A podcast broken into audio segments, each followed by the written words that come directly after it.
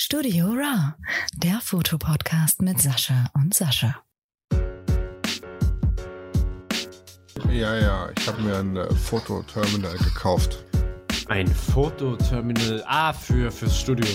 Ja, ja, und da zeigt sich ein weiteres Mal, dass es äh, gar nicht so schlecht ist, wenn man des Bastelns mächtig ist. Weil du noch ein bisschen was feinschliffmäßig zusammenbauen musst? Oder ich muss es reparieren. Du musst es reparieren? Ach, du hast es gebraucht gekauft, oder wie? Ja, ja, in der Anzeige stand drin, dass es beim Hochfahren äh, immer anzeigt, man müsste Datum und Uhrzeit neu einstellen, also vom BIOS. Ja. Und es ist ja normalerweise ein relativ kleines Problem, wenn dir ein Rechner anzeigt, hier Ja. BIOS, Uhr verloren. Ja, dann Ähm. musst du nur die Batterie auswechseln. Genau. Das hat er aber nicht gemacht. Okay. Es ging gar nicht an. Ach, es ging gar nicht an. Okay. Dann habe ich die, die Stecker anders eingestöpselt und dann ging das an. Ja, jetzt ist, das, jetzt ist es aber so, der hat ähm, einen Zentralstecker, Mhm. der, ich sag mal, auf so eine Verteilerdose geht. Von da wird es dann weiter verteilt auf den Rechner, aufs Display, Mhm. auf den Kartenleser und auf den Bongdrucker. Oha. Ja, und dann ist da so eine kleine Feinsicherung drin. Dann habe ich mir gedacht, ja, wahrscheinlich ist halt nur die Feinsicherung durch. Mhm. Hab den Rechner separat eingesteckt und den Monitor separat eingesteckt und siehe da, das Ding läuft. Mhm. Daheim die Feinsicherung aus meinem Subwoofer rausgemacht. hab die praktisch geopfert Geopfert, ja. in, de, in den Dinger rein und äh, dann hat es erstmal Funken gesprüht. Oh, was? Echt? Ja, dann kam da ein schöner kleiner Lichtbogen raus, das hat Bumm gemacht und die Sicherung war wieder durch. Ah, nein, das heißt Überspannung oder was? Ja, pass auf, jetzt habe ich das Ding aufgemacht. Ich hatte ja so eine Vermutung, weil der Card-Reader funktioniert mit 5 Volt, der Bongdrucker mit 24 Volt und der Rest mit 230. Mhm. Und jetzt ist in dem Stromverteiler noch eine Netzteilplatine drin, Mhm. äh, die aus 230 Volt, 5 Volt und 24 Volt macht. Mhm. Und die hat's zerlegt. Ah, okay. Aber du brauchst die Netzteilplatine für die Funktion des Fototerminals nicht. Die ist im Prinzip nur dazu da, dass du halt nur einen Stecker hast, um alles auf einmal einzustecken. Ja. Wenn ich jetzt ein Kabel nehme für den Rechner, ein Kabel für den Monitor, ein Kabel für den Cardreader und so weiter und so fort, Mhm. brauche ich das Ding gar nicht, da brauche ich nur eine Mehrfachsteckdose. Ja, verständlich, klar. Und dann funktioniert es. Okay. Oder ich bestelle mir ein neues äh, Triple-Netzteil mit drei Spannungsebenen, 5 Volt, 12 Volt und 24 Volt und ersetze einfach das defekte Netzteilkästchen dadurch. Ist dann ein Mehrfachstecker nicht dann günstiger? so ganz doof. Ja, aber ich habe halt einen Haufen Kabelgedöns Ach rumbaumeln. so, ah, okay, das andere würde das, die Kabellage. Genau, da habe ich dann wieder nur einen Zentralstecker, ähm, an dem ich praktisch, äh, wenn ich den ausstecke, ist das Ding Terminal aus, wenn ich ihn einstecke, ist es ein, oder wenn ich eben die Steckdose ein- und ausschalten kann, die es eingesteckt ist. Mhm. Mhm. Das ist halt der Vorteil daran. Ähm, ja, jetzt habe ich mir so ein Netzteil bestellt. Und jetzt äh, läuft die Kiste wieder. Ach so, hast, Also- du, hast du schon Also ich ausprobiert? hab's, nee, ja, ich hab's durchgemessen und wenn das Netzteil da ist, wird's wieder laufen. Mhm. Mhm. Ähm, ich habe jetzt, äh, kommt am Freitag, Kommt, kommt das? das Netzteil. Ah, okay. Mhm. Ja, genau. Kannst du da beim nächsten Podcast berichten? Hab dafür für 50 Euro runtergehandelt. Äh, bei dem Gebraucht. Genau, weil ich habe das ausprobiert, das Ding ging nicht an. Da habe ich gesagt, ja, ist halt unklar, ob das dann funktioniert. Einen Drucker Mhm. konnten wir auch nicht ausprobieren, weil kein Media-Kit mehr drin war. Mhm. Ich gesagt, ja, komm hier, für 250 Tacken nehme ich das Ding mit. Ja, okay. Neu Mhm. kosten die Dinger so um die 2000. Mhm. Gebraucht kriegst du funktionsfähig für um die 400 bis 500. Echt so wenig? Ja, das sind halt dann ältere Modelle, Ja, aber okay. immer noch neuer als das, was ich jetzt habe. Und vor allem das, was ich jetzt habe, das war ja nur eine Dauerleihgabe bis Dezember, sage ich mal. Und Ja. äh, Bernie kann im Prinzip heute kommen und sagen, ha, gib, gib, Gib her! Ja, dann okay. äh, ist meins. okay, Äh, nicht mehr okay. meins, genau. ah, Dann wir auf verstehe. dem Rückweg noch beim Ikea, weil das Ding, das hat zwar seinen eigenen Schrank, in dem es drin ist und obendrauf das Display. Mhm, aber es ist potthässlich. Ja, das ich, du kennst die bestimmt, die stehen, also das stand jetzt unter einem Expertmarkt rum. Ja. Das sind die Kodak gebrandeten Dinger in so einem Ja. grau-gelben Metallroll-Container-Teil, Ja. wo ganz groß Kodak draufsteht. Mhm, mhm. Ich habe mir jetzt einen weißen Schrank gekauft, da kommt das rein Und fertig. und fertig. Ja, Genau. klingt gut. Das klingt gut. Ja, so kann man auch Geld sparen. Also es ist jetzt zwar, ich weiß zwar immer noch nicht, ob der Drucker geht, das probieren wir jetzt heute Mittag aus. Also wenn wir hier fertig sind, fahren wir rüber ins Studio, Mhm. bauen den Schrank auf und das Teil ein und gucken auch, ob der Drucker geht. Mhm.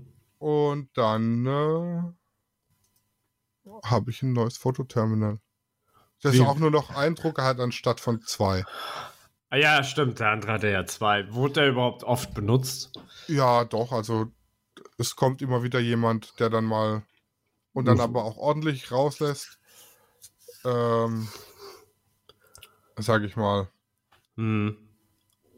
Also teilweise, äh, ja, die letzte hat 50 Bilder rausgelassen oder sowas. Ja, aber ist ja eigentlich fast normal, ne? Ja, ja, ja. Wenn du jetzt so damals so einen Film entwickelt hast, hattest du auch deine 24, 36 Bilder oder so. Ja, das stimmt. Ja, die Kaffeemaschine geht auch halbwegs. Ach, die du gebraucht gekauft hast? Ja, Alter, das war ein Scheißdreck. Ja. Jetzt, ist, jetzt ist nur noch, in Anführungszeichen, äh, das Drainageventil. Es ist zwar noch okay, ja. also das Drainageventil ist dazu da, um bei Überdruck aufzumachen und das Wasser abzulassen. Das bedeutet, wenn du jetzt dein Pulver gemahlen hast, der wird gepresst und dann wird ja das Wasser durch deinen Kaffee durchgedrückt mit, keine Ahnung, 8 Bar. Und wenn jetzt das Pulver zu fein gemahlen ist, wird er zu viel Druck aufbauen. Mhm. Und wenn er dann über dem Druck X ist, macht das Drainageventil auf und lässt das Wasser unten in die Auffangschale ab. Und er bringt hier Kaffee zu fein gemahlen, irgendwie so, so ein Scheiß halt. Ne? Mhm. Das ja. macht unter anderem das Drainageventil. Ja. Das ist nicht mehr ganz dicht, da äh, sifft permanent Wasser unten in die Ah, Auffangschale okay, und ist dann doof. unten Über. aus der Maschine raus und der Mm. Schrank unter der Maschine ist halt das. Ja. Aber das kostet 17 Euro oder so, das Drainageventil. Ah, ja, okay. Ist das für dein Studio? ja, ja, Ah, okay. Mhm. schon. Schon, muss sein, ne? Ja, muss. Ich meine, ich habe da jetzt die Tassimo rumstehen, aber ich bin ja hier so ein bisschen der, der Ökologie-Sascha. ja. Ähm, und ich finde das immer mit den Kapseln und Cups. Cups und Pads, das ist halt immer Fürchterliche Erfindung. Ganz, ganz schlimm. um, umwelttechnisch grenzwertig. Nee, das ist nicht mal mehr grenzwertig. Das ist eine Vollkatastrophe. Also für manche Maschinen gibt es voll recycelbare. Ja, diese PPTs oder Pads, diese, wie heißen die nochmal? Die Äh, der E ES. ESP? Nee. Wie hießen die Ähm? Das sind doch nur aus Papier und, und. Ja, die äh, erste, die erste, die auf den Markt kam. Ja, ja, ja. Weil die Ja, mit, den- mit, den, mit den Pads, die sind Ja. recycelbar. ja, ja, weil die bestehen eigentlich nur aus Zellulose, wenn du so willst, und Kaffee. Es Oder- gibt aber, glaube ich, auch Nespresso-Kapseln, äh, die inzwischen voll recycelbar sind. Hm, bestehen ja aus Bambus oder was? Ja, genau, die sind, und die sind kompostierbar. Ja, okay. Gibt's welche. Ja, nach, nach 20 Jahren haben sie sich mal was einfallen lassen. Ja. Ähm, aber gibt's halt auch nur für eine. Und es gibt auch wiederverwendbare Nespresso-Kapseln, in die du dein Pulver reintun kannst. Ah, okay. Und dann kann Ja. man sich ja eigentlich auch gleich eine Siebträgermaschine holen, oder nicht? Ja, richtig. Aber es ist halt immer noch grenzwertig, weil du musst halt jedes Mal die, die, die wiederverwendbare Metallkapsel da leer machen, sauber machen, Pulver rein, Mm, Kaffee durch und so ja. weiter. Das ist halt schon lästig. Wie, wie putzt du, wenn wir gerade bei dem Thema sind, wie putzt du das Mahlwerk für die Bohnen? Indem ich es auseinanderbaue. Aber du baust es auseinander und dann machst, hast du einen Pinsel oder wie pustest du durch oder wie machst du das? Ja, es wird ausgepinselt. Weil mit Seife gehst du ja nicht ran, das wäre ja eine Nee. Katastrophe. Ja, das wäre für das Metall ziemlich fatal. Also eigentlich trocken abreiben, sag ich mal. Genau. Hm, ja, okay, so habe ich es mir auch schon gedacht. Weil ich habe jetzt mittlerweile zwei Mühlen und meine Siebträgermaschine ist jetzt bald schon ein Jahr alt, deswegen äh, müsste ich da mal reingucken. Ja, Also- aber ich sag mal, so ein Malwerk sauber machen, solange da nur Kaffeebohnen durchmalst, brauchst du das eigentlich nicht so. Also zumindest nicht zerlegen. Hm, verfettet es nicht oder sowas? Nee, nee. Also muss Also man. es, muss, verfe- es gibt, lagert sich schon Kaffeefett ab, aber das Mhm. ist jetzt nicht der Rede wert, ja, okay. dass man das äh, regelmäßig irgendwie sauber machen müsste. Okay, also eigentlich, sobald es, solange es läuft, dann nichts dran fummeln. Aus dem Hätte Prinzip. ich, hätte ich gesagt, ja. Ja, okay, weil ich habe ich hab ja auch so eine manuelle Kaffeemühle und in der Bedienungsanleitung stand halt regelmäßig die Mühle sauber machen. Aber das habe ich halt noch nie gemacht, hatte da noch nie Probleme oder so. Deswegen hatte ich das jetzt so im Hinterkopf. Ja, Ansonsten einfach googeln. Google. ja. Wie bauen wir uns jetzt eine vernünftige Überleitung aus googeln?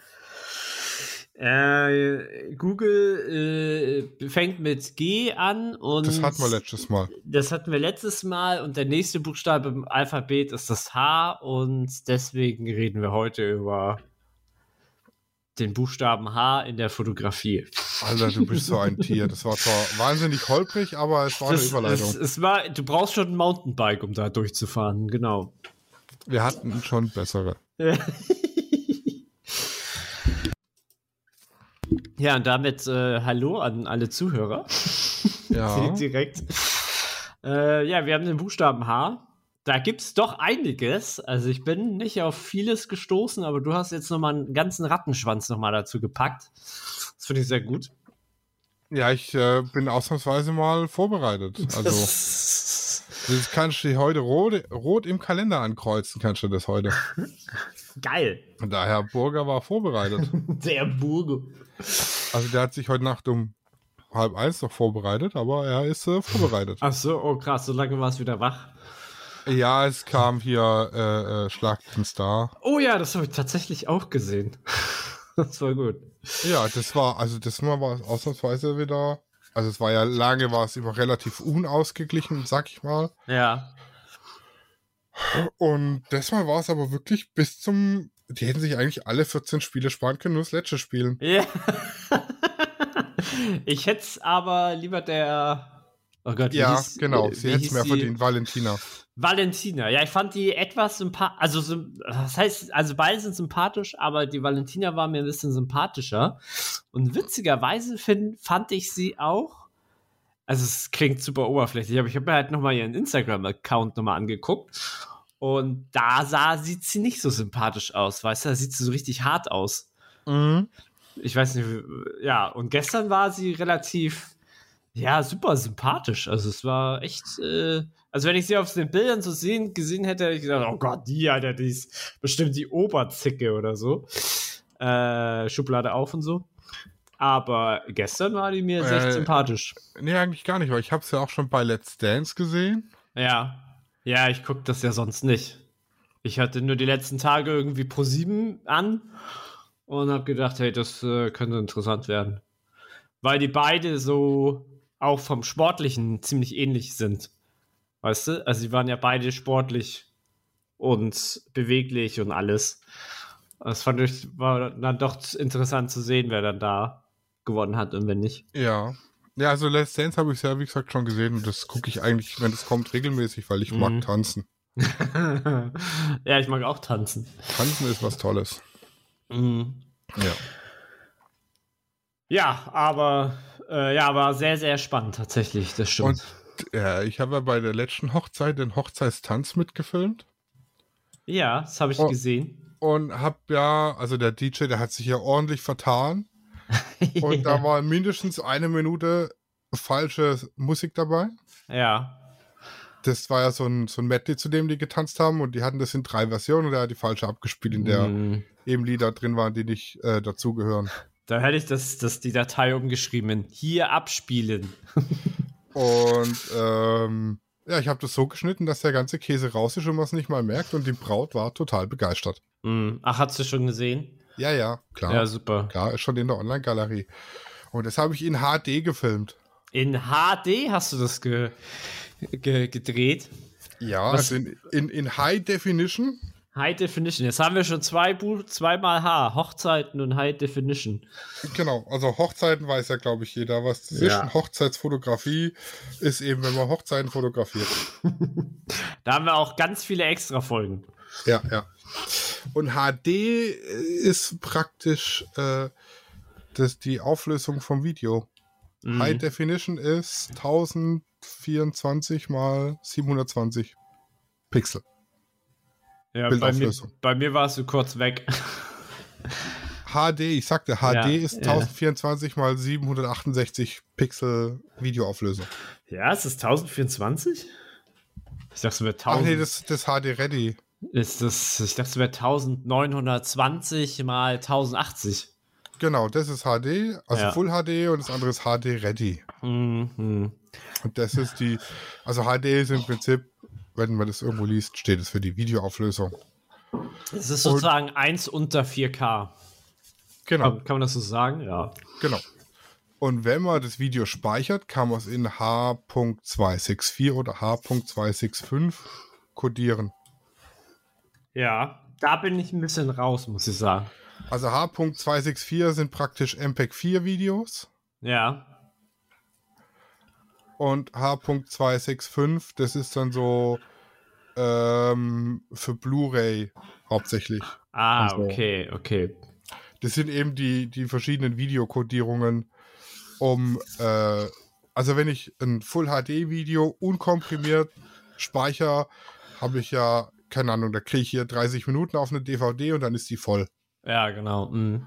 Ja, wenn ich das jetzt in H.264 umkodiere, dann kriege ich so einen 2-Stunden-Film Mhm. beispielsweise auf eine DVD. Mhm. Mhm. Ja, und bei H.265, das ist dann so für Blu-ray, das ist dann, äh, das ist praktisch die Weiterentwicklung vom 264. Mhm. Ja, okay, okay. Macht Sinn. Hat die halbe Datenrate und gleiche Qualität. Ja, krass, ne? Das heißt, ich kann praktisch 50% äh, Prozent Speicherplatz einsparen und habe aber keine Qualitätseinbußen. Ist krass, ne? Ja, ne? Warum man nicht gleich so aufnehmen kann, ist gerade meine Frage. Es hat bestimmt irgendwie was. Es ist die Rechenleistung vermutlich. Ah, du müsstest es ja sofort komprimieren, während du aufnimmst, ne? ich Ja, glaube, das genau. ist das, was nicht so möglich ist. Das ist das, die, der In-Camera-Prozessor ist da wahrscheinlich zu schwach dafür. Ja, äh, Ich meine, wenn ich ein Video von, von meinem MPEG 4, was meine Kamera aufnimmt, ja. ist das MPEG 4? Oder jetzt muss ich selber mal gucken. Ich glaube, ja, bin mir aber nicht ganz sicher. Oh, mein, meine Festplatte muss gerade angehen. äh, MP4, ja. Ist Ja, genau. Also das, das MPEG 4 äh, umkodiere auf H.265 rechnet, der rechnet da schon eine Weile. Und Mhm. der ist ja, hat ja ein bisschen mehr Puffer wie Po- so ein ja. Ja. Kameraprozessor. ja, das stimmt, das stimmt. Also MP4, der ist, glaube ich, so 10 Minuten ist gleich ein Gigabyte oder so, ne? Das geht ja, Ja. zügig. Bei mir jedenfalls, wenn ich mit meiner Kamera aufnehme. Ich glaube, das liegt aber auch an jeder Kamera, also jede Kamera ist da anders. Also ich habe die Trauung gefilmt Mhm. und der macht ja nach 15 Minuten macht die ersten Cut und ja, macht alle 15 Minuten eine neue Datei. ja. Und die 15 Minuten Datei hat 3,98. Ja, ja, ja, Gigabyte. stimmt, die 4 Gigabyte, ja. Das heißt, in dem 264 MP4, ah ne, ist ja nicht mal, ja doch, in dem MP4-Codec ähm, kriege ich praktisch tatsächlich eine halbe Stunde auf eine DVD. Mhm. Ja, das ist echt Dann krass, ist, ne? ist Feierabend. Dann ist Feierabend. Genau. wenn wir schon bei Abkürzungen sind, könnten wir ja auch zum Beispiel HDR mal ansprechen. Äh, das steht für High Dynamic Range. Da sind wir wieder bei der Fotografie. Wobei es gibt auch HDR-Videoaufnahmen. Denke ich. Bin mir aber nicht so ganz sicher. Äh, eigentlich ist, äh, wenn du es übersetzt, ist es halt eine hohe visuelle, dynamische Reichweite. Also man hat ja als Mensch ähm, kann man ja sehr schnell von hell auf dunkel sehen oder sehr viele Schattierungen kann man ja erkennen. Ja. Und das kann die Kamera ja nicht so. Ähm, beziehungsweise bei Menschen ist es aber auch so, dass wir sehr schnell umschalten können. Also wir können ja von hell auf dunkel extrem schnell äh, umschalten. Deswegen ist unsere, ähm, unsere dynamische ähm, Reichweite, was das Licht angeht, ex extremst hoch. Und bei Kameras, ähm, wenn du jetzt nur ein Foto machst, ist die halt, wie ist die jetzt? So bei 5 bis, äh, 5 bis 15 Stops ungefähr. Oh, sprich, äh, das Problem habt ihr wahrscheinlich alle schon mal gehabt. Ist, ich glaube, das gängigste Beispiel ist, wenn ihr ein Landschaftsfoto macht, der Vordergrund ist gut ausgeleuchtet und der Himmel ist völlig ausgebrannt. Oder umgekehrt, ihr wollt den Himmel ausleuchten, der ist äh, sozusagen, man sieht alles perfekt ausgeleuchtet und ähm, aber der Vordergrund ist komplett schwarz. So, und in HDR sind dann sozusagen mehrere Belichtungsaufnahmen zusammengefügt. Sprich, ihr macht zuerst äh, eine Überbelichtung, eine Unterbelichtung und die richtige Belichtung und fügt das dann nachher in, mit einem Programm zusammen. Also mhm. manche Kameras und Handykameras machen das schon automatisch, die machen dann zwei Bilder ganz schnell aufeinander. Und ich würde aber eher empfehlen, das manuell zu machen, also eine Unterbelichtung, Überbelichtung und dann eine richtige Belichtung und das dann später in eurer Software zusammenzuführen. Das, das machen jetzt eigentlich fast alle Softwares oder es gibt extra Softwares, die HDRs erstellen. Und da gibt es eigentlich fast auch eine An das ist eigentlich schon fast ein Untergenre geworden. Also es gibt manche, die nur in HDR fotografieren und die super extremst bearbeiten. Also da gibt es ja schon, ja, Kontrast willst du ja gar nicht mehr sagen, aber es gibt dann nur noch so, das ist alles so perfekt ausgeleuchtet, dass es so fast künstlich wirkt. Aber so weit muss man das nicht treiben. Und das ist dann schon eine speziellere Form von HDR, würde ich sagen. Aber im Grunde genommen ist HDR auch schon, kannst du es auch verbinden mit einer Technik, dass du wirklich diese Belicht mehrere Belichtungen machst von der gleichen Szenerie und die dann digital zusammenführst, dass du sozusagen wirklich alles gut ausbeleuchtet hast. Und gerade ja. bei, bei, gerade bei Landschaftsaufnahmen passt es eigentlich ganz gut, wenn nicht zu viel Wind ist. Ja. Ja, genau. Und Dann, das ist halt, äh, ja, kann man aus, äh, also man kann äh, äh HDR softwaremäßig machen, sag ich mal, indem ich ein Bild nehme und dann einfach äh, volle Karacho die, die, die Kontraste reinhau und sämtliche Tiefen und Dichter und was weiß ich was alles aufhell. Ja, also mhm. ich kann jetzt hier mein Kontrast und mein Klarheitsregler bis an Anschlag drehen, dann habe ich äh, praktisch ein softwaremäßig erstelltes HDR, was natürlich nicht so gut aussieht wie eins, das ich ähm, bildtechnisch erstellt habe. Ja. Dann gibt es Kameras, die machen das HDR schon softwaremäßig in-body. Ja, genau. Also die EOS M macht, glaube ich, ein Bild und zieht dann die Kontraste so, dass man HDR-ähnliches Bild rausbekommt. Mhm. Oder ich mache eben Mehrfachbelichtung, also äh, ein Bild unterbelichtet, ein Bild überbelichtet, ein Bild normal belichtet und stack die drei nachher zusammen. Oder ich mache eben sechs Bilder oder. Ja, da, genau, man kann mit der Anzahl. Äh, fünf man, oder, oder ja. sieben oder so. Ja, genau. also kommt je, dann auf die Kamera drauf an. Je höher die Anzahl der Bilder, desto höher ist im Prinzip auch der Dynamikumfang ähm, vom HDR nachher. Mhm. Ja, sollte man gehört haben, mal mit ausprobiert haben. Genau. Dann haben wir, wir haben noch so, wollen wir die ganzen äh, Abkürzungen erstmal durchnehmen? Wir haben HSS, lese ich gerade. Ja. Was ist haben- denn HSS? HSS ist High Speed Synchronization. Und das ist, hat bestimmt was mit Blitzen zu tun. Genau, das bedeutet, ähm, wenn ich jetzt, äh, also ich sag mal, meine Studioblitze, die haben eine, äh, oh, mir fällt der Begriff nicht ein. Eine Blitzleuchtdauer, sag ich jetzt mal, von Ja. einer 125, 125 Sekunde. Mhm. Das bedeutet aber, wenn ich damit fotografiere und stelle meine Kamera auf eine 200 Sekunde, kriege ich Streifen ins Bild oder habe eben nur die obere Bildhälfte belichtet, Mhm. weil die Kamera schon mit Belichten fertig ist, bevor der Blitz richtig gezündet hat. Mhm. Und das habe ich auch bei ganz vielen Speedlights und so weiter.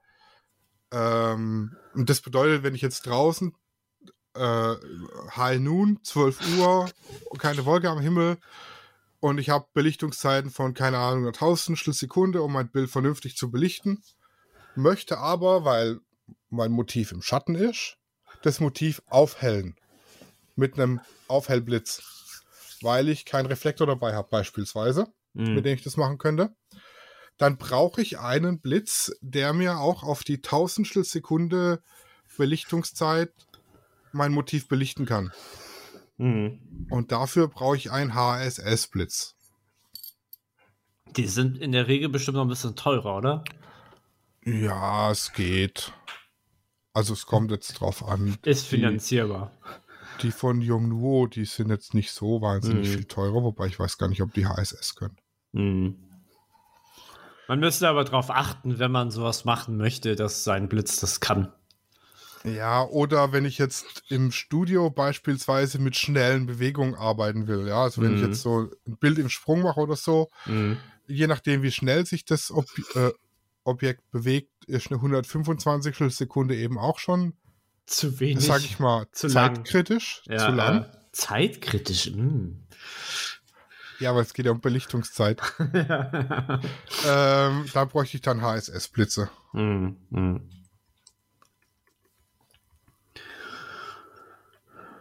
Ja, verständlich. Das ist verständlich. Hatten wir, glaube ich, auch mal im Blitz. Hatten wir das bei Blitzen? Irgendwann mal hatten wir das Thema schon mal. Ich weiß aber gar nicht mehr, wo, wann. Gute Frage. Hatten wir es bei der Blitzleitzahl oder so unter B? Da kann, das kann sein, dass es damit dabei Ja. war. Ganz großes Déjà-vu. Vielleicht ist es auch nur ein Fehler an der Matrix, ich weiß auch nicht. Ja, wolltest, willst du noch da was zu sagen oder hast du noch was? Nö, nö, das war's. Ja, ja dann gibt es noch HSL und HSV.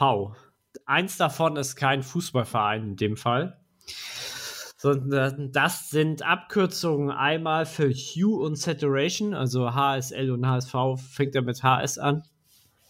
Hue ist das englische Wort für Farbwert. Farb, Farbwert, genau, und Saturation. Für Sättigung und Luminosity für Helligkeit.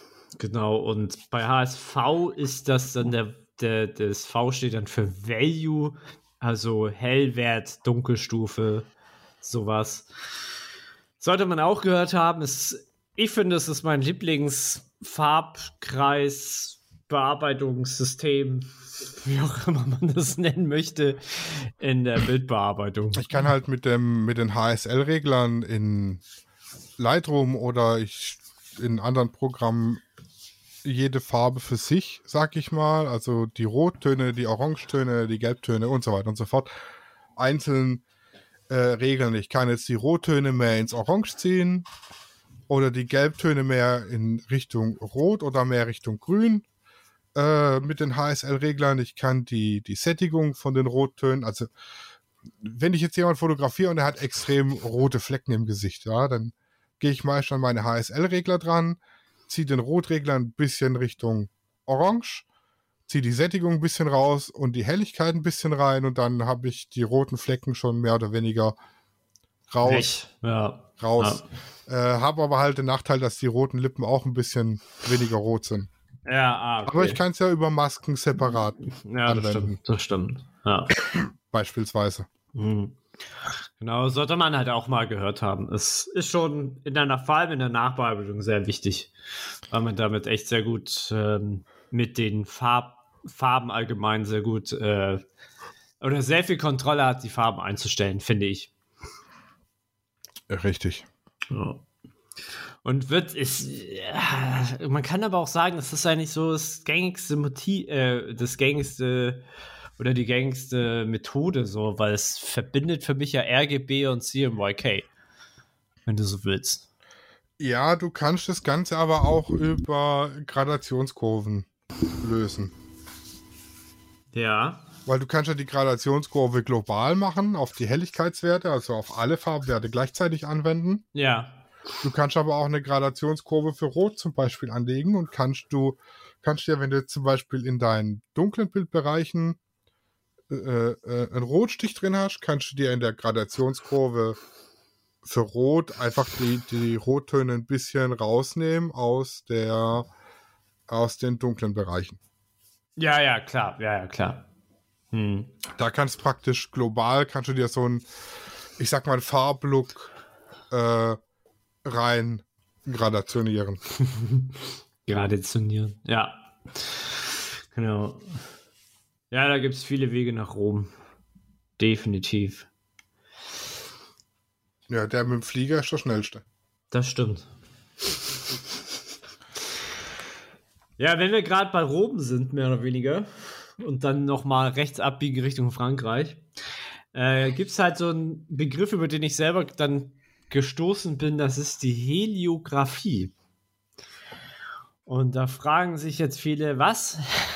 ja, das habe ich mich am Anfang auch gefragt. Ja, das habe ich mich auch gefragt. Ist ja. das, wenn ich von einem Heliumballon ein Bild mache? Oder? Also, ich habe ehrlich gesagt wirklich keine Ahnung. Fast, ja. Also, es ist, ähm, das stammt aus dem 19. Jahrhundert, also 1839 wird ja so ungefähr die, äh, was heißt ungefähr, genau die, die Geburt, das Geburtsjahr der Fotografie so ähm, benannt.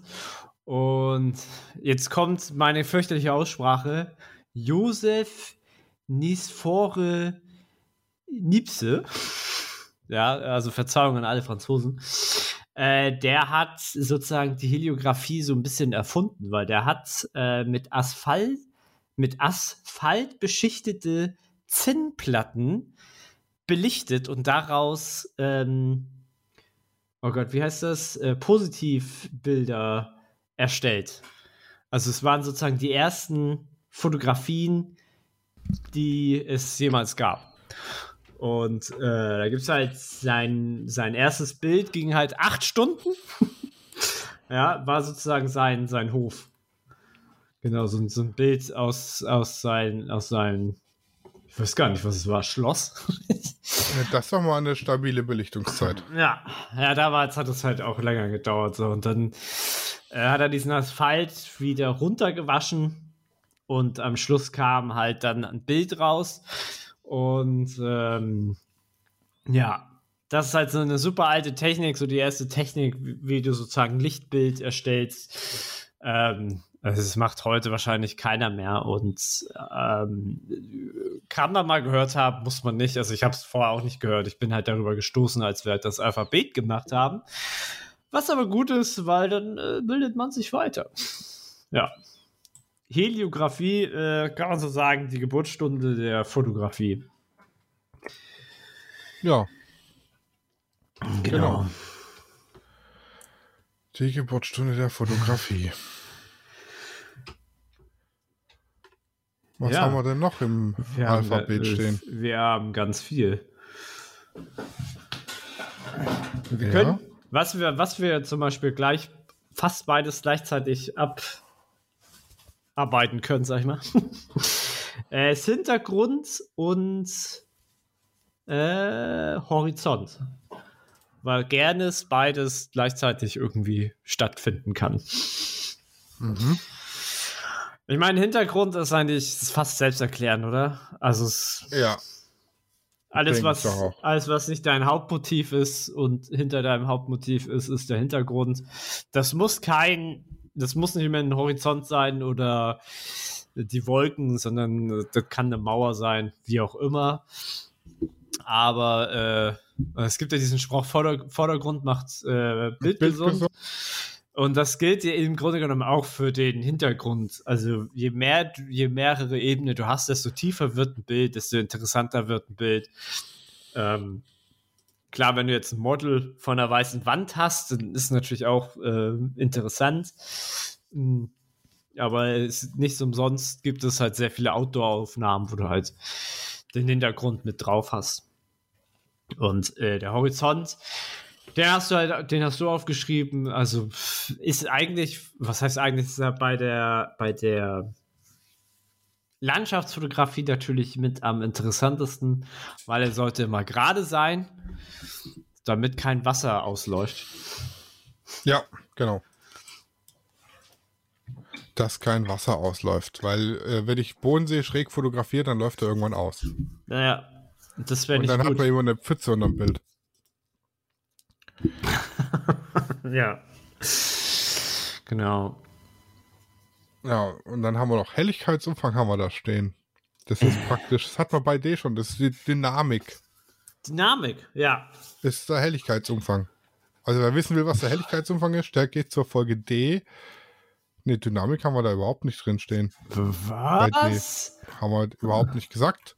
Ha, der Hammer. Das ist ja. Äh, ja, der Helligkeitsumfang ist praktisch. Äh, ein anderes Wort für Dynamik oder ist es noch ein bisschen was Spezielles? Nee, ist im Prinzip äh, der, ein anderes Wort für Dynamik, sag ich mal, für einen Kontrast. Mm. Und zwar ist das der, der Unterschied zwischen dem hellsten und dem dunkelsten Teil ähm, des Bildes. Das heißt, mm. wenn ich mhm.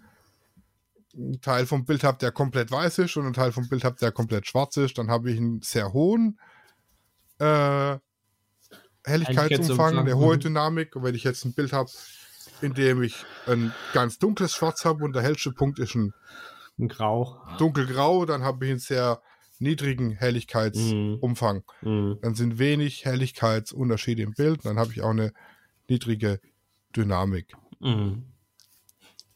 Verstehe. Benutzt man, benutzt man aber gar nicht so häufig, oder? Helligkeitsumfang? Also müsste man auch mal gehört haben, aber fast alle sagen irgendwie Dynamik, Dynamik. oder Kontrast. Kontrast. Hm. Das ist praktisch, wenn ich in meinem Lightroom oben habe ich ja das äh, Histogramm. Mhm. Ja, und je, je weiter das Histogramm auseinandergezogen ist, desto mehr Dynamik und desto mehr Helligkeitsumfang habe ich praktisch im Bild. Ja. Da hast du schon das nächste Wort, Histogramm. Genau, das Histogramm zeigt einem die. Das haben wir ja gar nicht drinstehen. Doch. Ich habe es gerade markiert, Histogramm. Ach so. Ja. Ah. oh. Du hast sozusagen eine sehr gute Überleitung gleich zum nächsten Thema gemacht. Das Histogramm zeigt euch den Helligkeitsumfang und die Dynamik des Bildes an. Also da habe ich praktisch, äh, ich sag jetzt mal eine Diagramm. Ja, es ist ein Diagramm, kann man schon so sagen, ja ein Diagramm, in dem die einzelnen Helligkeitswerte aufgezeichnet sind, als Kurve sozusagen. Ja, genau. Wobei ganz links ist schwarz und ganz rechts ist halt 100% weiß. Und alles, was dazwischen ist, also je höher sozusagen ein Wert ist, desto mehr Pixel davon hast du dann im Bild. weil ja genau. alles sehr harmonisch in Bildern ist, hast du dann so eine Art Kurve. Es gibt dann sozusagen auch so Histogrammbilder, wo du sagen kannst, okay, das Bild ist jetzt perfekt ausgelichtet, äh, ausbelichtet oder du hast hier und da eine Überbelichtung und so. Aber es ist mehr eine Hilfe. Es ist jetzt nicht das Nonplusultra, das dir sagt, äh, wie gut jetzt dein Bild ist oder nicht. Weil viele, viele, viele bleiben, viele hängen sich da so drauf auf, weißt du, wenn du jetzt, jetzt ein High-Key-Bild machst, dann äh, ist der Histogramm natürlich ganz nach rechts verrutscht und links in den schwarzen Werten hast du wahrscheinlich so gut wie nichts. Und dann ist aber trotzdem, das Bild ist wahrscheinlich trotzdem äh, mega toll, aber das Histogramm sieht jetzt nicht so aus, als sei es jetzt ähm, ideal, sei mal. Ja, richtig. Genau. Ähm, hat natürlich Histogramm seht ihr in eurer Kamera, also nicht in allen, aber in den neueren. Äh, wenn ihr so ein Live-View habt oder eine spiegellose Kamera, dann könnt ihr das nämlich an- oder ausschalten. Ähm, wenn zum Beispiel das jetzt extrem hell ist am Tag und ihr macht Landschaftsaufnahmen und ihr seid euch uneinig, ob ihr jetzt die richtige Belichtung habt, könnt ihr noch dann trotzdem noch aufs Histogramm schauen, zum Beispiel. Es kann, ist ein Helfer. Aber ein Histogramm gibt es halt auch auf in, in digitalen, in der digitalen Bildbearbeitung, wo du dann sehen kannst, ähm, was weiß ich, ist jetzt irgendwie irgendwas überbelichtet, unterbelichtet oder habe ich irgendwo gar keine Daten oder sowas. Genau. Und ich, also ich schaffe ziemlich gern damit. Ich nutze es auch an der Kamera. Ja. Ähm, in der Bildvorschau kann ich mir aus Histogramm anzeigen lassen und dann sehe ich schon, wenn rechts praktisch ziemlich wenig Balken sind, sehe ich, au, das ist ein bisschen, arg, bisschen arg dunkel, das Bild. Mhm. Ähm, weil mit der, mit der Vorschau auf der Kamera ist es halt immer so eine Sache, ähm, wie habe ich mein Kamera ein, meine, mein Kamera-Display eingestellt. Ja. Wenn ich es halt ähm, mir denke, okay, oh, mein Bild ist dunkel, ich stelle mein Display heller, ne, ändere ich ja an der Bildhelligkeit nichts. Dann habe ich Ja, mir einfach ja. nur, Den dann sieht es halt im ersten Moment geil aus. Wenn ich es nachher runterziehe auf den Rechner und da angucke, ist es einfach nur dunkel.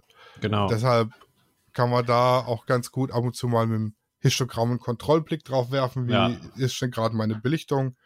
Bin ich noch im okayen Bereich oder muss ich hier mal ein bisschen nachregeln, was meine, meine Belichtung angeht? genau. Also das ist ein, wenn man es verstanden hat, das Histogramm, was jetzt nicht so schwer ist, also it's not rocket science. Man muss sich halt mal so eine halbe Stunde damit befassen ja, oder 15 Minuten in meinem Video. oder 15 Minuten in deinem Video. ja. Wenn man eine Kaffeepause zwischendrin macht, äh, ist es auch eine halbe Stunde. ja. Dann äh, kann man mit dem Histogramm schon ordentlich was reißen. Sage ich mal. Ne? Das ist Ja. äh, Ja, ist ein guter Helfer, also auf jeden Fall. genau. Das ist ein sehr guter Helfer. Ja, dann hatte ich es schon gerade erwähnt. Heiki. Das ist ein hoher Schlüssel. Genau. Das ist äh, das, das äh, Schloss am Studio. Das ist nämlich so hoch angebracht, dass Claudia auf die Zehspitzen stehen muss, um es aufzuschließen. Ja, naja, fast. fast, ne? Ja, im Grunde genommen sind das helle Aufnahmen. Ganz plump gesagt. Ja, was, ja, wie würdest du Heiki definieren? Ich, Also High-Key-Aufnahmen sind Bilder, bei denen das Histogramm sich im, zum Großteil auf der rechten Hälfte des Diagramms abspielt. hm, Also wo ich alles ziemlich hell habe, viel weiß, viel, viel Licht, äh, genau, kaum Schatten, kaum Mhm. Tiefen. Das Mhm. sind so die High-Key-Bilder. Wir können ja mal gucken, was die Definition von Also ähm, für mich sind das halt immer ja sehr weiß ausgeprägte Bilder. Also das bestes Beispiel war halt immer ein Model vom weißen Hintergrund mit einem weißen Kleid, sag ich mal. Das kann aber auch ähm, ein allgemeiner heller Hintergrund sein. Und es kann so ein bisschen Kontrast haben, aber prinzipiell sind die, ja, du hast halt keinen Kontrast drin, weil halt viel, viel weiß ist. Und du versuchst eigentlich schwarz so viel wie möglich. Ja gut, du kannst ähm, auch Weißkontraste drin haben. Also es geht, gibt, geht auch Ja, Bilder mit, mit Weißkontrasten. okay. Mhm. Also du hast ja verschiedenste Abstufungen von Weiß. Von, ne? Und Ja. ich kann ein High-Key-Bild kontrastarm machen, dann habe ich äh, die ostfriesische Flagge, weißen Adler auf weißem Grund. ja. Oder ich mache eben so ein hellgrau und Ja. auf weißem Grund oder so. Oder ein Mhm. helles Rot oder ein helles Gelb. Mhm. Genau. Das ist eigentlich immer so eine sehr, sehr. Ja, die, die, die Aura von so einem High-Key-Bild ist immer sehr von steril bis heiter. Sag ich immer. Also ich kann zum Beispiel ein High-Key-Bild wäre auch, wenn ich einen ganz weißen Hintergrund habe und zum Beispiel so ein Fliegding von einer Pusteblume als schwarzen Schatten vor dem weißen Hintergrund. Ja. Das ist auch ein High-Key-Bild, Ja. weil einfach 80% des Bildes weiß sind. Mhm. Ja, und also wie gesagt, im, sobald ich im Histogramm äh, den Großteil der rechten Seite belegt habe und je weiter mein Histogramm nach rechts ausschlägt, desto eher bin ich im High-Key-Bereich. Das Gegenteil ist dann Loki. Ganz Genau. einfach. Da kommen wir aber bei L dazu. Aber ihr könnt euch mit Sicherheit schon, schon denken, das Denken. ist einfach ein, ein relativ, das wird gern in der Aktfotografie oder so verwendet, wenn man einfach Ja. nur so eine Lichtkante wirft auf, Mhm. auf Das- ein Popöchen das- oder auf den Rücken oder Ja, auf alles. sonst irgendwas, genau. Ja. Alles. Hauptsache, Hauptsache Lichtkante vor Schwarz, Loki. So, dann hast du Hyper oder was was dein nächstes Thema? Was, was, was äh, wäre für dich jetzt äh, wichtiger zu wissen? Hotpixel oder hyperfokale Distanz? Hyperfokale Distanz. Hyperfokale Distanz, oh Gott, das muss ich jetzt selber nochmal. Also hat das was mit dem Fokuspunkt zu tun, dass Ja, das der ist. ähm, mm, Ja, nicht unbedingt. über, das hat was mit, dem- ist? mit dem Abstand zwischen Motiv und Kamera zu tun. Äh, Die hyperfokale Distanz ist praktisch die Entfernung zwischen Motiv und Kamera, ab welcher bei einer bestimmten Blende und einer bestimmten Brennweite alles hinter dem fokussierten Punkt annähernd scharf ist. Ah, okay. Ah, okay, also sprich, wenn du jetzt bei der Landschaftsfotografie äh, auf einen Gegenstand äh, fokussierst, der 15 Meter weit weg ist, dann hast du eigentlich schon fast alles, was darüber hinaus ist, scharf. Genau, also sagen wir, ich habe jetzt äh, ein 35 mm Objektiv oder 24 mm Objektiv und habe eine Blende von 1,8 und wenn ich dann einen Punkt vor mir, also keine Ahnung, 15 cm vor mir fokussiere, wird ja alles hinter dem Punkt einfach unscharf, Ja. sage ich mal, weil eben ähm, der Schärfebereich dann die 15 cm vor und hinter dem Motiv umfasst. Mhm. Ja, wird also ab 15 cm hinter meinem Motiv alles unscharf. Mhm. Jetzt mal einfach gesagt. Ja, ja. Wenn ich aber einen Punkt 20 Meter vor mir fokussiere, ist davor alles scharf und dahinter alles scharf, weil durch die 24 mm und die äh, äh, 1,8er Blende eben der Schärfebereich definiert ist. Und dann ist äh, die hyperfokale, also die hyperfokale Distanz ist der Punkt, ab dem alles Scharfes. scharf ist im Bild. Mhm. Mhm. Und die Faktoren sind wahrscheinlich dann die Blende und die Entfernung. Blende, Entfernung und Brennweite. Brennweite. Mhm. Ja, ja, klar. Mhm. Ja, okay. Das ist ja ein- das ist die, ja die relativ- Schärfen, ist also relativ ab der, ab der hyperfokalen Distanz ähm, dehnt sich die Schärfentiefe vor dem fokussierten Motiv ins Unendliche aus. Das Mhm. heißt, die, die ändert sich ab dem Punkt nicht mehr. Ja, mhm. Ab dem Punkt wird das Bild nicht mehr unschärfer oder schärfer. Nach hinten Mhm. raus und nach vorne raus. ja, okay, okay. Verstehe. 20 Meter F8 und alles ist scharf. Genau. Sonne lacht, Blende 8. ja.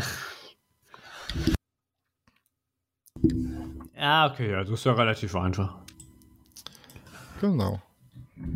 Ja, aber Hot Pixel hast du erwähnt. Was ist denn ein Hot Pixel? Verbrennt man sich da etwa? Nein, Hot Pixel, das sind die fehlerhaften Bildpunkte auf dem äh, Kamerasensor. Ah, also äh, Jeder- Sen Sensorflecken.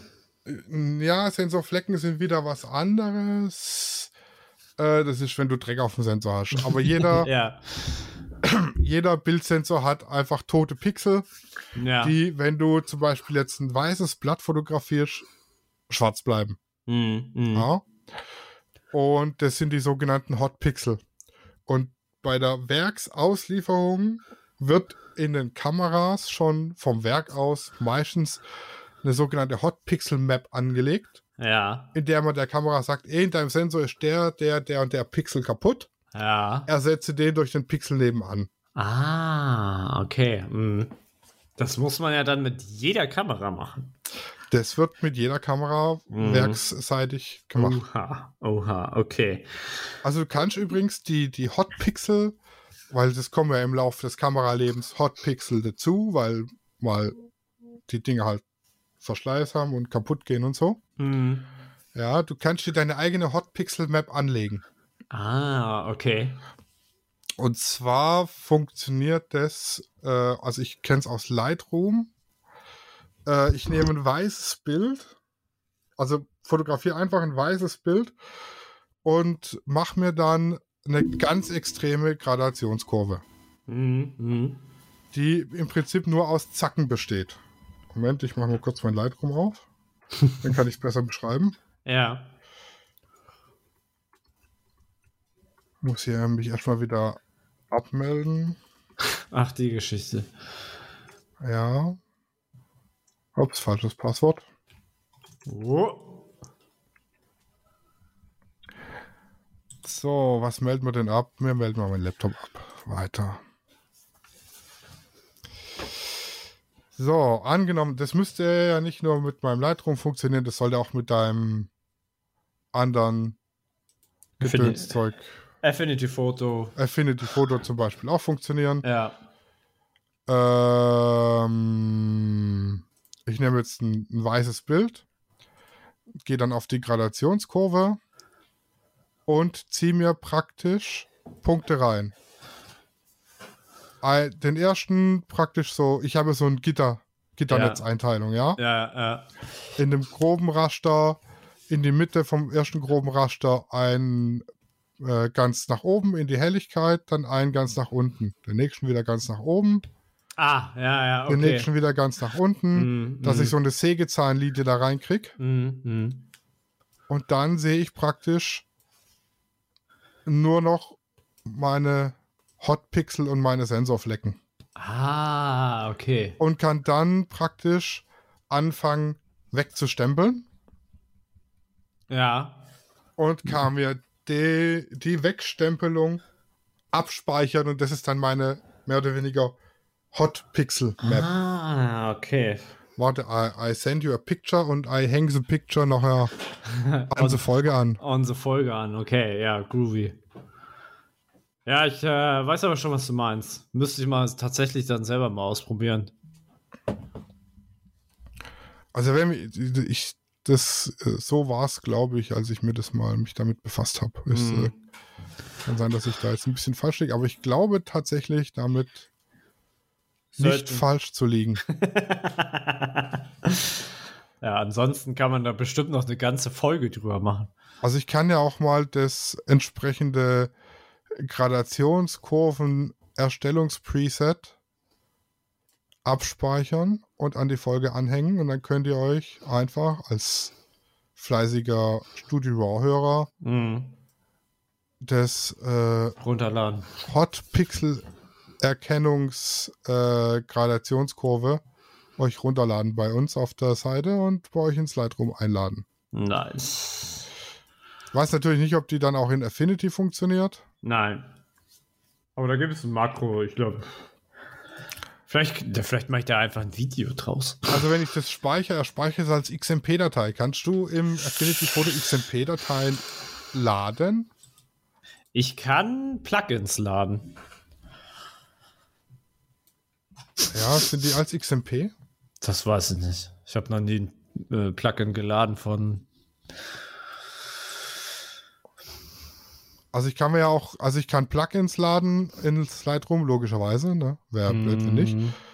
Und ich kann aber auch äh, für Gradationskurven zum Beispiel Presets abspeichern, separat. Die sind dann kein, kein eigentliches Plugin, sondern die sind dann wie so eine, ähm, ach, wie nennt man die beim Videoschneiden? Mm. Wie so eine LUT. Ja, okay, okay. Mhm. Mhm. Alles klar. Ich kann dir ja mal die XMP-Datei schicken, dann kannst du mal gucken, ob das funktioniert. Ja, war mal interessant. Hm. Nee, wüsste ich jetzt nicht so aus dem Stegreif. es, man kann auf jeden Fall Plugins von, von Photoshop laden. Habe ich aber so noch nie gemacht. Okay, jetzt habe ich mir ein Hochzeitsbild versaut. oh, jetzt passt es wieder. So, einfach mal zurück. Zurück, zurück, zurück. Zurück, zurück. Genau, das sind die sogenannten Hotpixel. Das sind Mhm. einfach die kaputten Pixel auf dem Sensor, die vom Werk aus schon wegkalibriert sind, sag ich mal. Mhm. Und man kann so von Zeit zu Zeit mal gucken, ob der ein oder andere Hotpixel dazugekommen ist oder nicht. Muss nicht sein, kann aber. Ja. Mhm. Also ich sag mal, es fällt nicht auf. Mhm. Mhm. Selten. Ja, in den, in den, in den seltensten Fällen. Ich hatte einmal, hatte ich ein Bild, da hatte ich ziemlich viel dunkel drauf Mhm. und es war ein beschissener heller Pixel drin. ja. Und da hast du es dann gemerkt. Ja, das hat mich ein bisschen genervt. Mhm. Den Hotpixel bekommt ihr aber dann nicht weg, wenn ihr den Sensor reinigt. Nee, der geht nicht weg. Ihr könnt Weil- den Sensor tauschen, dann ist der Hotpixel weg, aber dann sind andere da. ja.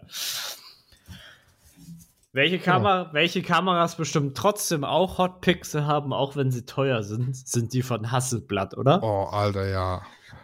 Hast, hast du dir mal den Preis angeguckt für die neue Hasselblatt? Also, Die Hasselblatt ist ein Kamerahersteller. Ja, genau, so wie Fuji oder Canon. Na, Hasselblatt macht doch nur Kameras, oder?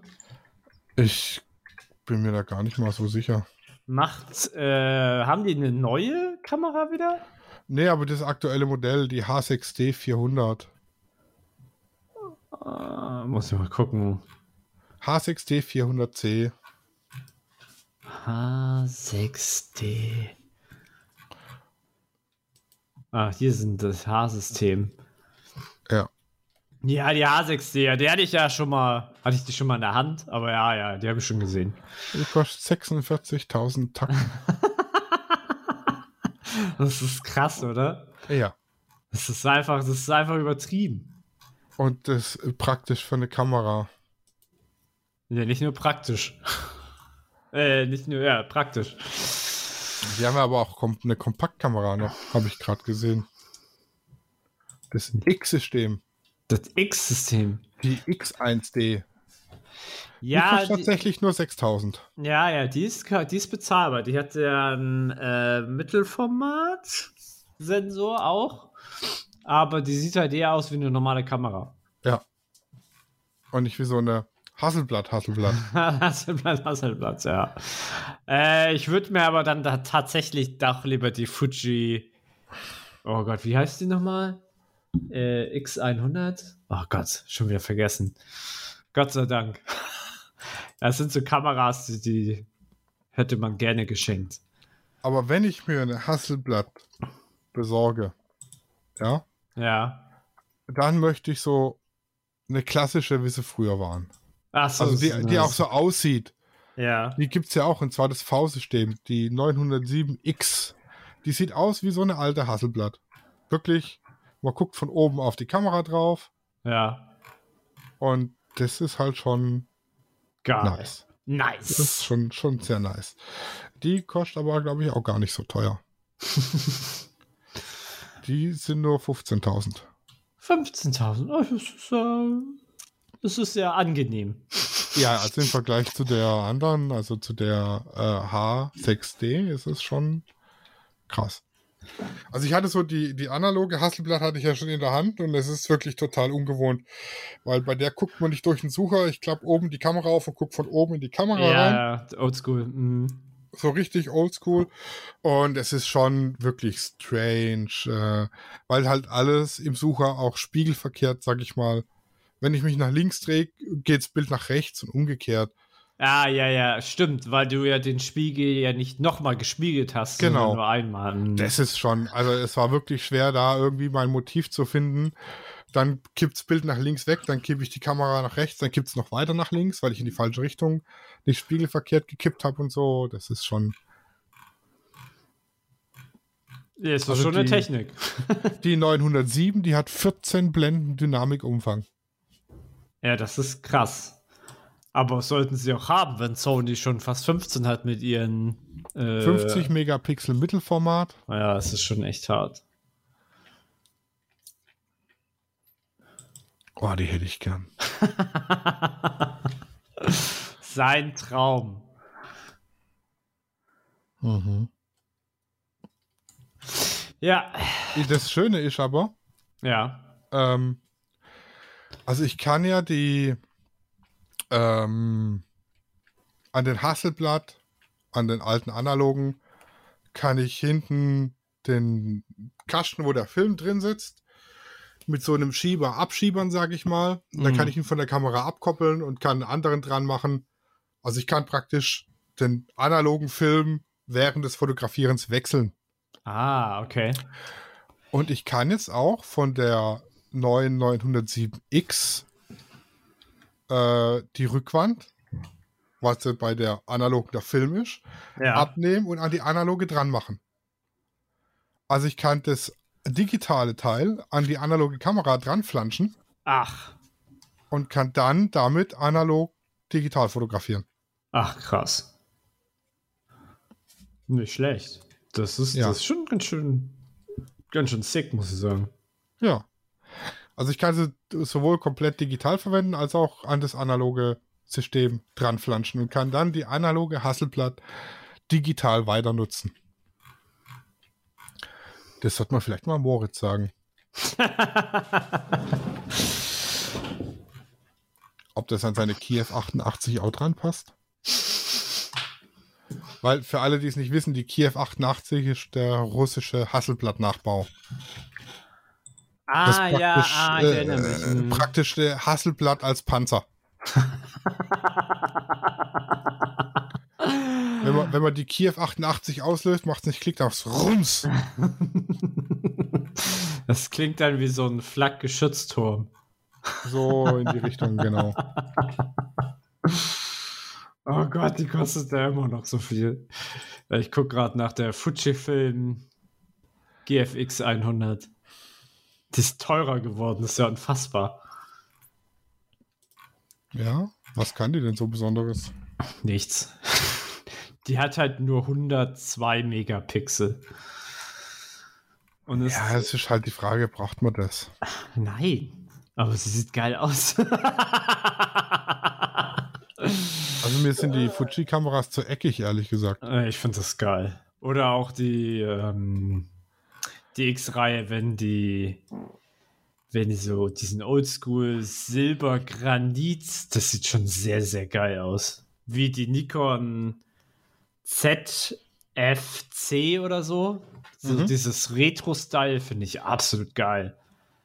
Oh, geil. Eine gebrauchte Hasselblatt X1D, also die digitale, Ja, für 2,8. das ist ja geschenkt. Was ist da los? Mit sechs Monaten Garantie. Ja, gleich kaufen und für 40.000 wiederverkaufen. Ja, das ist die kleine, also nicht die große, Ah, teure, okay, sondern ja, die, die ja, eh schon kleinere. Die eh schon kleinere, immer noch viel zu teure. Ja, wobei ich sag mal, die äh, passt eigentlich schon wieder relativ gut so ins aktuelle. Also das X-System passt preislich auf den aktuellen Kameramarkt. Wenn die kostet so zwischen, je nachdem, wo ich sie kaufe, zwischen 4.000 und 5.000. Hm. Ähm, und das kostet ja eine neue Canon auch. Die Canon ist dann zwar Vollformat und nicht so Mittelformat gedöns, Hm. aber es kostet sie genauso. Hm, ja, stimmt. Und dafür ist aber halt eine Hasselblatt. Ich habe kein Haus, aber eine Hasselblatt. Ja, ich sag mal, das wird halt auf den auf Hochzeiten schon. Die haben Und, keine ähm, Ahnung, was eine Hasselblatt ist. Ja, aber ich sag mal, wenn du mit einer Canon oder einer Nikon rumrennst, jeder kennt Canon und Nikon. Wenn du jetzt mit so einer Hasselblatt rumrennst, dann wird schon mal der ein oder andere kommen und fragen, oh, was ist denn das für eine Kamera? Und was ist da dran so besonders und so, ne? Also das Ja. wird schon so ein, Und dann Ähm, sagst du, die kostet 40.000 Euro. ein Gesprächsöffner sein. Ja, bezweifle ich ein bisschen, aber ich, ich, ich lasse dir die Fantasie. Ja, also es kommen doch schon einige her auf Hochzeiten und fragen mich über meine Kameras aus und so. Und ich denke mal, so eine Ja. Hasselblatt, weil es halt niemand kennt, Ja. wird dann doch öfter noch so ein Gesprächsopener sein. Man kann es auch mit einer Leica kommen. Fast. Genauso wie mein, mein Spider-Holster, da spricht mich ja um, also pro Hochzeit mindestens einer an, oh, das ist ja toll. Wo gibt's das? Was ist daran Ja. so gut und so, ne? Mhm. Und da Ja. habe ich mir, habe ich mir jetzt auch überlegt, ob ich da nicht doch noch ein anderes Tragesystem. Oh. Dann nimm ich deinen Spider. Weil, also ich sag mal, wenn du zwei Kameras an der Hüfte hängen hast, wirst du halt schon sehr breit. Ich sag mal, äh, ich gehe sehr viel seitlich auf Hochzeiten. ja, das stimmt. Weil durch so eine Standardtüre passt du damit eben nicht wirklich durch. Aber du siehst aus wie ein Cowboy. Aber du siehst aus wie ein Cowboy. und ich hatte mir jetzt überlegt, dann habe ich mir mal angeguckt und dann.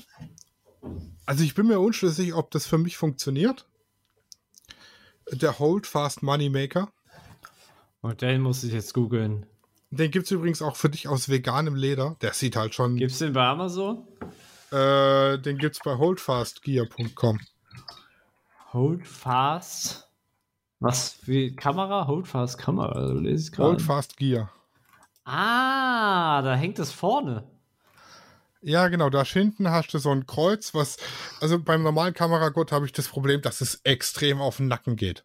Ja? Ja. Ich kriege extrem Nackenprobleme. Und bei dem Holdfast hängt das Gewicht halt auf zwischen den Schulterblättern und Mhm. auf den Schultern, Hm. was jetzt nicht so auf den Nacken geht. Und die Kameras sind eben nicht starr an der Hüfte, sondern Irgendwo. ich sag mal baumeln flexibel rum. Hm. Und das sieht halt aus dem, aus so einem dunkel gebeizten Leder, sieht es halt schon geil aus, wenn du eh schon einen Anzug anhast. Ja. Das ist ähnlich wie Hosenträger. Hosenträger sehen in jedem Anzug geil aus. ja, ja. Und der wird halt schon, der macht halt schon was her. Hm. Aber ich sag mal, ähm, m, 250 Euro, um aus, ums zu kaufen, festzustellen, das taugt für mich nichts und dann im Schrank hängen zu lassen, ist zu viel. Hm. Hm. Hm. Ich bin mir halt echt unschlüssig, ob das für mich funktioniert oder nicht. Hm. Ich glaube, ich glaube, das haben viele, das wirst du an vielen Fotografen sehen am Sportplatz. Die Dinger.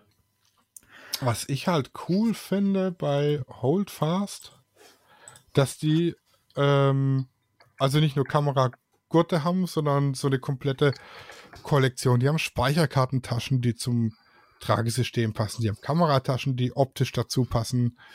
Die haben Geldbeutel, die dazu passen und Toolbags, die dazu passen. Mhm. Also du kannst dir praktisch ein komplett passend aufeinander abgestimmtes System dir holen. Kamera, Gear, Tragesystem, Equipment Gedöns. anshoppen. Ja, okay, okay. Ui, ja, jetzt sehe ich den Preis. Mein lieber Herr Gesangsverein. Die, wenn du dann so eine Limited Edition nimmst, ja, zum Beispiel die Han Solo Edition, ja. da wird es dann halt äh, Teuer. äh, richtig teuer. Da bist du dann bei 500 Euro für so ein Zwei-Kamera-Tragegurt. Ja. Und das, was mich auch reizt daran, sag ich mal, dass du bis zu drei Kameras an deinen Holdfast dranhängen kannst. Okay. Wie drei? Hat drei. Zwar eine links, eine rechts, eine vorne. Ach Geht, so. also du kannst wohl bis zu drei, habe ich mal irgendwo gesehen, gelesen, gehört, ja, ja. äh, da, da dranhängen. ah, okay. Also es ist okay. übrigens keine bezahlte Werbung. Ne, also Wie immer. ich, das sind tatsächliche Überlegungen von mir, ob Mm, das für mich Hm. Sinn macht oder nicht. Hm. Also was ich mir schon überlegt habe, es gibt ähnliche Systeme beim Amazon für, ich sag mal, 45 Euro, Hm. Ich habe es gerade gesehen. um es mal auszuprobieren. Allerdings, ähm, wenn man sich die Rezension durchliest, ist die Qualität von den Dingern halt unterirdisch. Hm. Naja. Aber das macht ja, um auszuprobieren, ob das System für mich funktioniert, erst schon die Qualität jetzt nichts aus. Ja, Ob das Leder jetzt fusselt und sich abrubbelt, äh, ja, ansonsten schickst du ist- halt zurück. ist zum kurz ausprobieren eigentlich egal. Hm. Ja, das werde ich mal interessant. eventuell mal ausprobieren. Gibt aber auch günstige Alternativen, wenn man jetzt nicht so teuren Stuff hat. Ja. Ja, aber dann ist halt wieder die Sache, will ich eine, äh, 4000 Euro Kamera an einen 40 Euro Kameragurt hängen. Deswegen sage ich ja, wenn du nicht so einen tollen Stuff hast. Weil dann sind die Karabiner nicht vernünftig verarbeitet, haben keine Verriegelung drin. Ja. Ähm, also ich habe mir das ja mal genau angeguckt. Die Ja, haben ja. zum Beispiel nicht nur den Karabiner, an dem die Kamera hängt, die haben noch zu, zusätzlich eine Notfallsicherung. Mhm. Falls der Karabiner aufgeht, hast du noch eine zusätzliche Schlaufe, wenn die Kamera dann hängen bleibt und nicht auf den Boden fällt. Mm, okay. Das haben die günstigen halt meistens Nicht. nicht. Hm. Und die haben halt keine Karabiner, die verriegeln oder die halt einfach von alleine aufgehen könnten oder so. Kar Karabiner kannst du aber sehr leicht ersetzen. Kannst Ja. dir ein günstiges Tragesystem holen und gute Karabiner. Ja, zum Beispiel. Also, aber also für mich war es jetzt eine Überlegung, ob ich mir Mhm. das mal ausprobieren will. Claudia hat gleich von vornherein gesagt, boah, für mich wäre das nix, Mm. weil ihr die Kameras da zu lose rumbaumeln. Mhm. Mhm. Sie braucht es halt fest an der Seite. Gut, sie hat auch nur eine, da geht's noch, aber mit zwei Kameras an der Hüfte bist halt schon sehr breit. Mhm. Und das, das dauerhafte seitlich gehen ist teilweise schon anstrengend.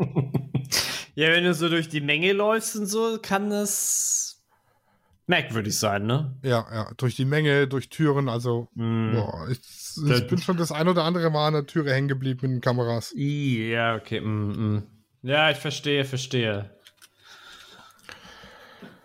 Ja. Ja, das war aber auch ein Haar. Das habe ich auch gerade festgestellt, dass es auch ein Haar war.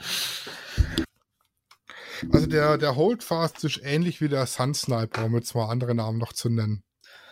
Sun Sniper.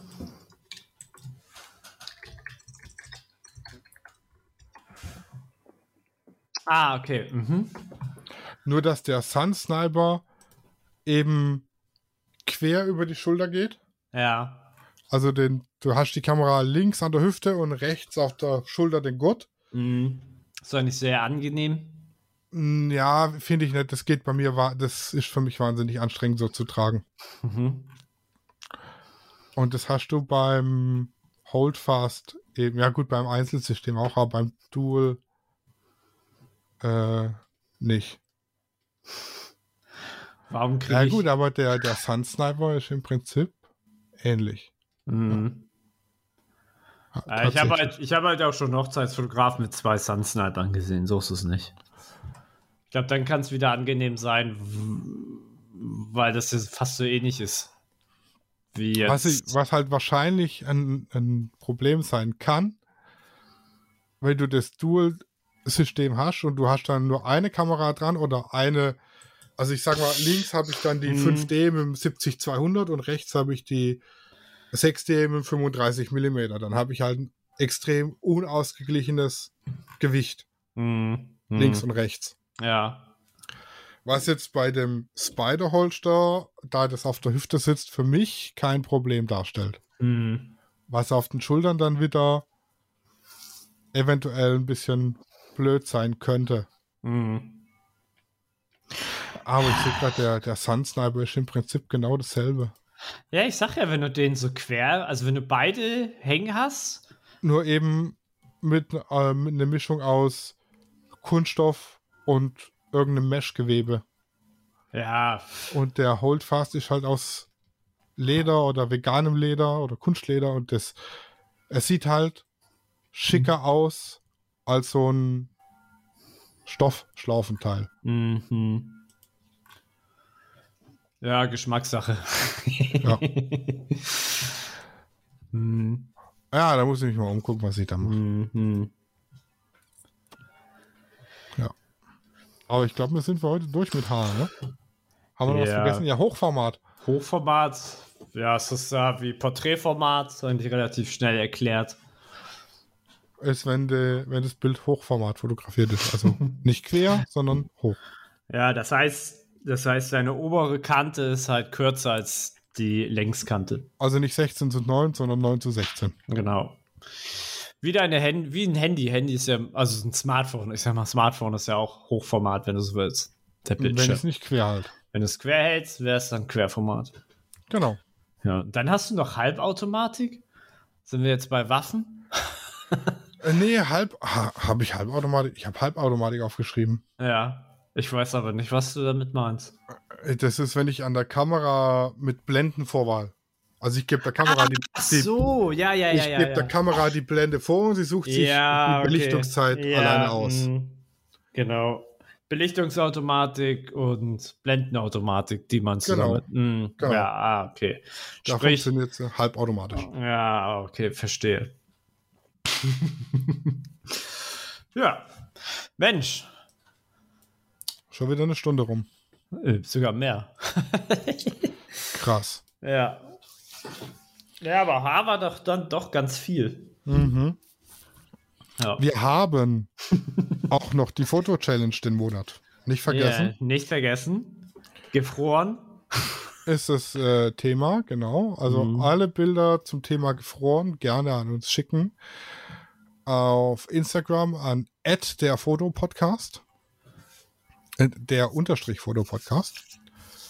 Oder unter www.studioraw.de äh, findet ihr unsere ganzen E-Mail, Social Media Kontaktmöglichkeiten. Schickt uns einfach euer Bild, das an der Challenge teilnehmen soll. Und es wird am Ende des Monats für den nächsten Monat das Titelbild der Folgen, die in dem Monat folgen. Folgen zweimal. Ja. Zählt es als Alliteration, Nein. weil es zweimal das gleiche Wort war, ne? Ja, weil ich sage. ja. Ich könnte Dichter werden. Äh, ja, darfst nur nicht dicht sein. Ja, ich muss ja. Obwohl, hab ja kommt, kommt ich habe ja von Dichter? Da darf ich nicht Dichter werden, weil Nee. ich muss ja Auto fahren, eventuell. Ja, das stimmt. ja, mit den Worten verlassen wir euch. Wir hören uns nächste Woche wieder. Bis dann. Tschüssi. Tschüss. Studio Raw ist eine Produktion von Lichtwerke Fotografie in Zusammenarbeit mit Lichtzeichner Hamburg. Neue Folgen gibt's immer dienstags. Überall, wo es Podcasts gibt.